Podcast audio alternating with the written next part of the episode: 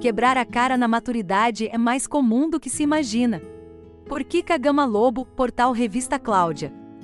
Ontem, num jantar entre amigas, após uma noite excelente e rara nestes tempos pandêmicos, tropecei e caí de cara no chão.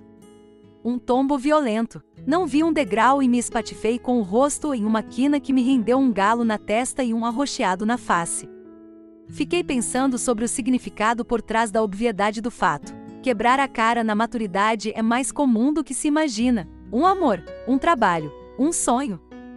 Por vezes acreditamos nas histórias que contamos para nós e seguimos na direção errada por muitas léguas.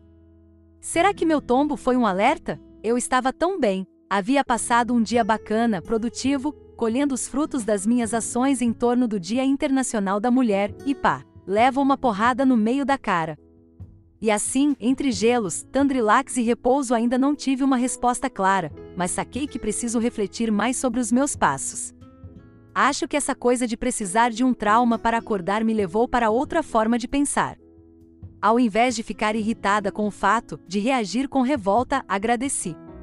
Primeiro porque não quebrei os dentes nem tive nada no cérebro, eu acho, e ainda serviu para eu reavaliar valores e premissas que a bobinha aqui achava que estavam sob controle a gente acredita que passou dos 50 e tem uma visão holística e completa da jornada.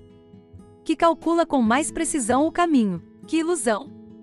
A vida é sempre mais soberana em seus errantes passos e gosto com força daquela frase. Enquanto você planeja, Deus ri. E vocês podem compartilhar comigo algo tão banal quanto o meu tombo, mas que revela tanta força escondida, não sei se estou mais carinhosa comigo, menos ácida e dura, mas o fato é que esse tombaço foi uma alavanca para eu me reerguer.